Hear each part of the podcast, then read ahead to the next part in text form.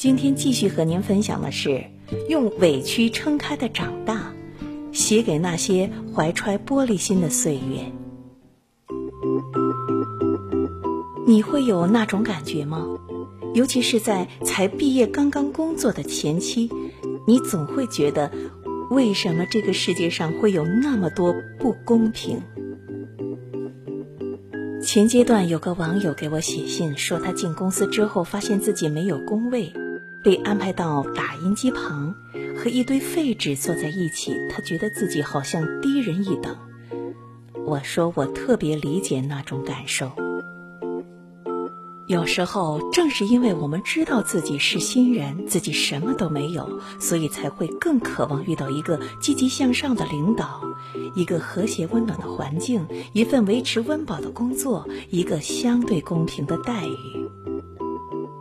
我们总是觉得自己要的并不多，而生活却总是一次又一次的告诉你，其实你所要的这些都是奢望。正是因为什么都没有，所以才更怕被人看不起。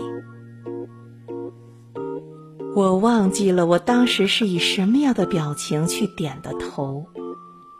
我这个人个性很懦弱，尤其是当时又没什么自信，我不敢去顶撞领导说我不做这个。但是真的去做的时候，你又觉得厌恶的不行。我是全公司唯一的一个本科学历，其他的两个设计师，一个是专科毕业，一个是成人自考的学历。工人们都会觉得我们做的设计很神秘，整天不用干活，只是画几笔就可以获得认可。现在被使唤的和劳力没什么区别，我内心里那唯一一点点小小的骄傲，终究在这个命令之前变成了积粉。我记得我第二天下楼的时候，有的职工骑着自行车来，看到我在码自行车，都很诧异的问我。开始的时候我还解释，渐渐的就索性的说：“哎，领导让干啥，咱就干啥呗。”还好没让我去烧锅炉呢。我就是在那个时候决定了，我要离开这儿。等到一个合适的机会，我一定会走，因为这里不尊重我。新人在怀揣玻璃心的时代，总会强调一个词儿，就是尊重。其实那些是当你面向社会的时候留给自己的最后一小块遮羞布。而生活往往会展现它最残酷的一面，将它彻底撕掉。你终究要学会坦然赤裸的活着，放弃自尊也好，委屈妥协也罢，这其实并不是所谓的打击，而只是一种磨练。因为你要面对的是残酷生活的本身，它就是这样。你不让自己强大，你就没办法在这个尔虞我诈、竞争惨烈、残酷和温情并存的世界里生活。扛得住原来你接受不了的，这就是长大。后来我在广告公司也遇到过一个实习生，有类似的情况。因为他辈分小，经验最少，所以大家加班的时候很喜欢让他去订餐。直到有一天。他忽然一脸阴郁、眼含泪水的反抗说：“我不做，我是来实习的，不是来给你们买盒饭的。凭什么让我做？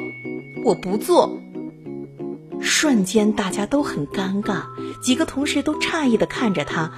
后来其中一个同事哈哈干笑了一下，说：“来来来，今天我请客，大家想吃什么告诉我，我去买。”第二天，那个实习生没来上班，他决定放弃这里，不再来了。很多前辈也许会说：“订个饭而已，又不是大家要你请客，而且你还可以借机了解一下每个人的口味儿，举手之劳呀，这不是挺好？”这就是新人太矫情了。我自己因为有过早年这种屈辱的经历，所以我深深的理解他的心理活动，但是又觉得他失去这个机会有点可惜。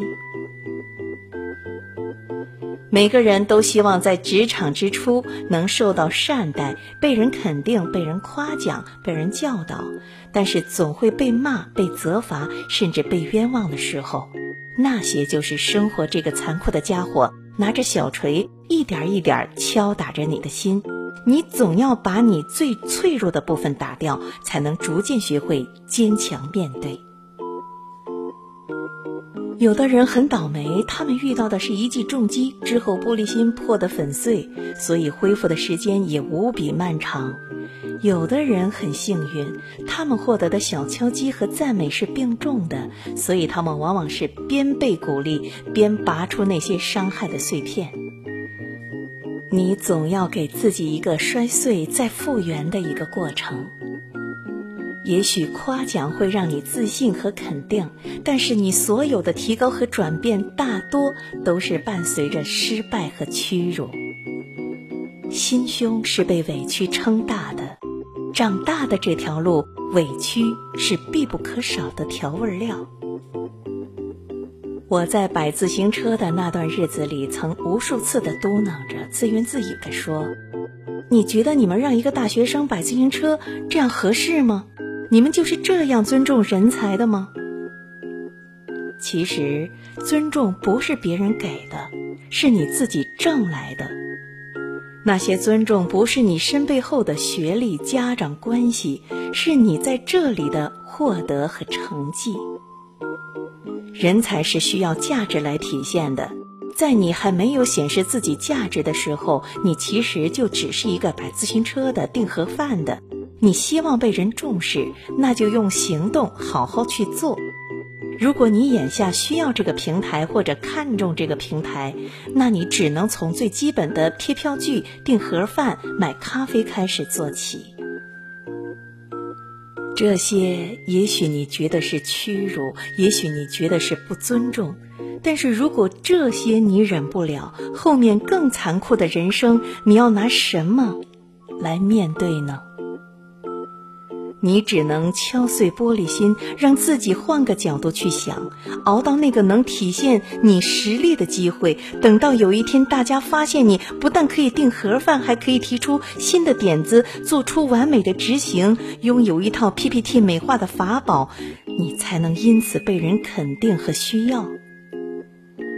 没人能给你鼓励，你能依赖的也只有自己。用不服输的态度去生活，用委屈撑开掌。